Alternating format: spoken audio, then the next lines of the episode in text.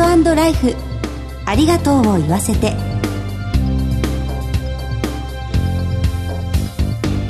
こんにちは。番組パーソナリティの久保井あさみです。前回に引き続きコメンテーターは全日本総裁業協同組合連合会事務局長の南正樹さんです。南さんよろしくお願いします。南です。よろしくお願いいたします。さあ前回に続き今回も野口健さんにお話を伺うんですが前回は登山家の野口さんからエベレスト登頂のお話を伺いました、はい、南さんは山登りはお好きですか？はいえー、私も高校時代から近くの山ですけども、まあ、暇を見つけて、えー、山を登ってます、まあ、何年か前には富士山にも挑戦して、はい。えーえー、登ってまいりました。山頂まで行かれたんですか？山頂まで行きました。すごいですね。思ってたより結構大変で、はい、えー、あの友達にちょっとこう待っててもらったりいろいろしましたけども、はい、楽しい思い出がまだ残ってます。じゃあまた登りたいなと思ってそうですね。ちょっと今最近運動不足ですけどもチャレンジしたいと思ってます。はいさて先週に引き続き登山家の野口健さんにこの後ご登場していただきます。ゲストのお話を通してご家族の絆や命の大切さなどを考えてまいります。お楽しみに。ハートライフありがとうを言わせて。この番組は安心と信頼のお葬式全総連全日本総裁業協同組合連合会の提供でお送りします。改めまして番組パーソナリティの久保井あさみです。全総連の南正樹です。それでは早速ゲストをご紹介いたします。前回に引き続き登山家の野口健さんにお越しいただいています。野口さんよろしくお願いします。よろしくお願いします。野口さんには2週にわたってゲストとしてご登場していただいています。2回目の今日は熊本地震のテント村について伺ってまいりたいと思います野内さんは昨年4月に発生した熊本地震の被災者のためのテント村を大きな被害を受けた益城町で運営されていたんですよね。ちょうどほぼ1年前ですよね。そうですね。ね熊本地震の1年前に。はい。一昨年。はい。はい。ネパールで大きな地震があったんですね。で僕その時にヒマラヤにいたんですね。で、ヒマラヤにいる時に巨大地震に遭遇して、で、シェルパの村を降りたらもう村中の家が壊れてたんですね。はい、もうネパールも大変なことになってて、うん、81年ぶりの地震で。はい、その時にヒマラヤ震災基金っていうのを作って、やっぱ人間ってね、家を壊れた時に、要するに安心して生活する場所を失うじゃないですか。はい。とね、避難所ネパールないしね、と山の中、ま、全くないので、はい、みんな壊れた家にブルーシートかけて生活するんですけど、みんな精神的に壊れていくんですよ。はい。約1ヶ月残ってたんですけど、その時に、あ、まずはテントだなと思ってですね、はい、で、ヒマラヤ大震災基金を立ち上げて、で、ヒマラヤのいろんな村々にテントを届けてたんですね。で、それでまあ1年ずっとそういう活動をネパールでやってた1年後に熊本だったんです。はい。正直、やっぱその震災活動って、なかなかシビアなんですよ。で、何度も現場に行って通ってね、はい、エネルギー使うので。だから正直、熊本地震が起きた時に、俺、ちょっと無理だなと思いましたね。やっぱそのヒマラヤの震災活動をやってる最中だったので、同時に二つは無理だろうと思ったら、ネパールのシェルパたち、ヒマラヤの人たちから電話かかってくるんですね。で、去年は日本人に助けられてね、テントをね、あの、もらって、ああれがなかったら頑張れなかったと。そう、日本人に恩返しをしたいって言ってきたんですね。でそれはヒマラヤから恩返しっていう言葉が聞こえてね、頭ガーンと殴られた感じがしましてね。はい、そうだよな、確かに去年日本中の人に助けてもらったなと思ってね。で、じゃあ熊本やるかとなったんですよ。そのセルパの一言でやるかとなって。決心したんですね。そうですね。やっぱね、始まっちゃう怖さがあるんですよ。特に震災系はね、とことんやんなきゃいけないんですよ。とことん、はい、みんな必死ですからね。で、何をしようかと思った時に、やはり車中泊が問題になってて、あの、熊本は。特にこれ、益城町車中泊が多かったのが、メインの避難所となった体育館の天井のタイヤがね、落ちたんですよ。はい、避難所が使えないかったんですね。でもみんなこう避難所に人が集まるじゃないですか。はい。なのに入れないので、車中泊が多かったんですね。うん、じゃあ、その、テント村を作ろうと。そのテント村っていろいろ考えたときに、エベレストのベースキャンプがあるじゃないですか。はい。で、ベースキャンプで長期間滞在するんですよ。あの、約2ヶ月。はい。心身ともにどう休めるかっていうことが最大のテーマで、ちゃんとね、休めてないと、7000、8000行った時に、精神的に不安定になるんですよ。どういうベースキャンプが心身ともに休めるかっていうことをずっと考えながら来たわけですよね。天井の高さですね。ベースキャンプは2メーターぐらいの高いテントを使うんですよ。あの、天井が低いとね、圧迫感があるんですよ。僕ら山を専門にやってる人間でもあるんですよ。なので、やっぱ歩ける空間。で、多分ベースキャンプだと絨毯敷いてみたりとか、はい、ベッド持ってったりとか、要するにこう日常生活をどれだけ持ち込むかなんですね。で、そこで精神的にゆっくり休んで、また上に行くわけですよ。そんなベースキャンプをイメージして作ったのがテント村。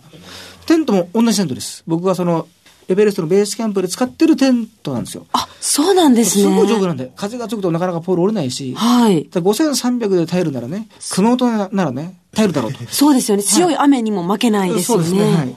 まあ震災10日目にテント村ができて、はい。で、約600人の方が、主に車中泊してる方が入るわけですけど、ただ本当に約1ヶ月間運営したんですけど、はい。やってみてね、そこで知ることも多くて、いろんな専門家の人が来るんですよ。その医療関係とか。国連かなんかで難民キャンプをやってた方とか、いろんな専門家の方が日々本当にテント村にたくさん見学に来るんですね。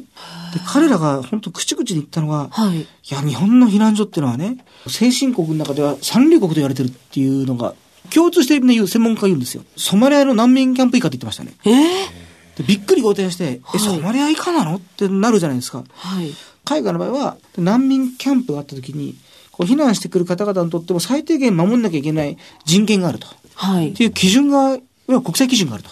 例えば、どんな基準ですか？例えば、一人3.6平米以上を確保しなきゃいけないとか。あとはね、家族だけになれる空間ですね。がなきゃいけないとか。トイレがね、20人に一気なきゃいけないとか。へえ、かなり細かく決まってるいや、本当に分厚い本でね、なかなか全部大変ですけど、日本は地方自治体に任せてるので、はい、まあ、一般的なイメージで言うと体育館にギュッてきますから、はい、要はあの畳一畳とか、まあ、要は布団一枚分なんですよ。うん車中泊の方も多かったんですけど、避難所の中にいらした、あの、いろんな地域の避難所からテント村に移ってくる方も多かったんですね。で、僕は避難所の中一応屋根があって、クーラーもあるわけじゃないですか。はい。でもね、やっぱね、多くの方が言ってたのが、やっぱ避難所って体育館の中ってシーンとしてるんですよ。要するにね、みんな気遣ってるんで、お互いに。本当声が響くので。だから、あのテント村に来た方々で多かったのが、はい、ちっちゃいお子さんを抱えてる家族がすごく多くて、子供走ったりするじゃないですか。はい、と体育館の中だと、うるさいんですよね。本当にみんな疲れてるんで、うるせえぞとかね、どうしてもなっちゃうんですよ。それはそういうもんなんですよ。みんな疲れてるんで。極限状態ですね。長期間ですからね。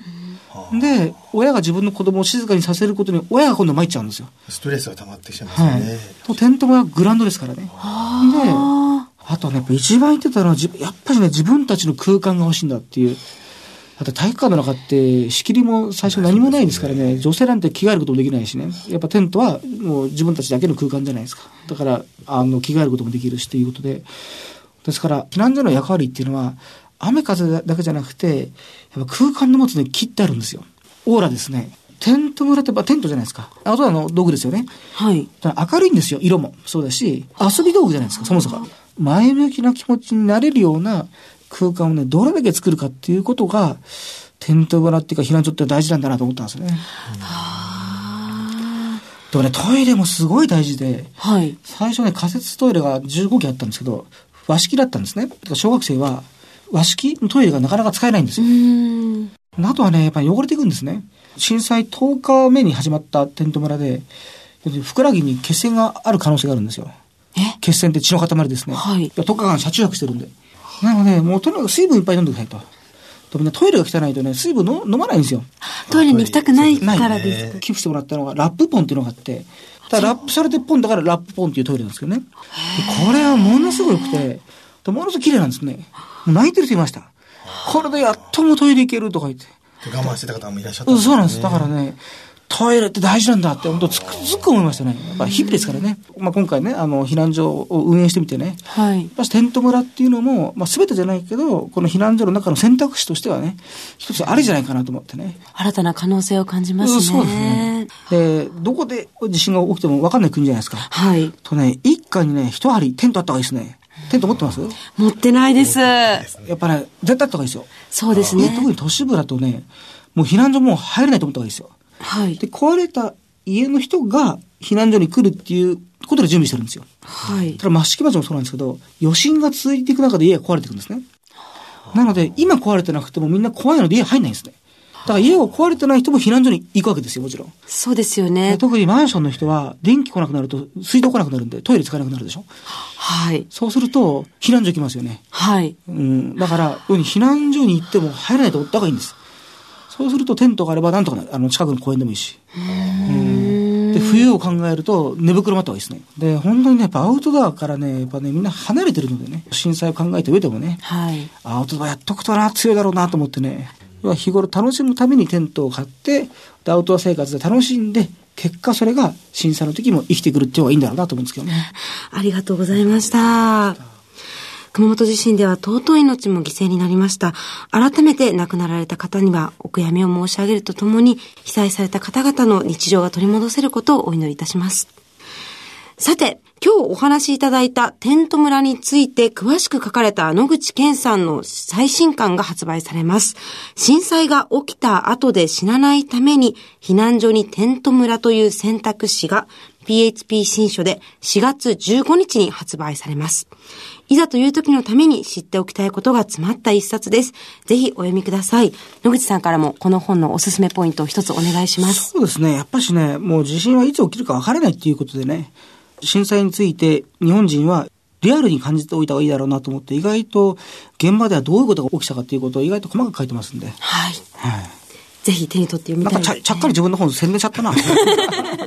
でも本当に大切なことが詰まった一冊ですもんね。ありがとうございます。2週にわたり貴重な体験談をお話しいただきました。ゲストは野口健さんでした。お忙しいところどうもありがとうございました。全日本総裁業協同組合連合会全総連は命の尊厳ご遺族の悲しみ一人一人に寄り添ったサービスを何よりも大切に考えご遺族の心を形にする地域密着の葬儀者が集まる全国ネットワークです。全総連加盟店ではお葬式の専門家である葬儀事前相談員総裁ディレクターが皆様からのご相談をお受けしております。お葬式のご依頼は安心と信頼の全総連加盟店まで。詳しくは全総連ホームページをご覧ください。すべては個人ご遺族のために全総連。全総連。野口さんの貴重なお話心に残りましたね、はい。えー、野口さんのエベレストの登山のご経験を生かしたそのテント村というものに非常に興味を持ちました、空間というものが大切だということもすごく印象に残りました。また野口さんがおっしゃっておられた、まあ、テントや寝袋、まあ、日頃楽しみながらそういったものを使ってキャンプなんかをしてですねでいざという時のために備えるということも大切だと聞きましたので私も実行してみたいと思ってます。こう周りの人との関係を大切にするためにも自分たちの空間があるということはとても重要なことなんですね。次回も素敵なゲストにご登場していただく予定です。今日のコメンテーターは全日本総裁業協同組合連合会事務局長の南正樹さんでした。南さんどうもありがとうございました。ありがとうございました進行は番組パーソナリティの久保井あさみでした。ハートライフありがとうを言わせて。この番組は安心と信頼のお葬式、全総連、全日本総裁業協同組合連合会の提供でお送りしました。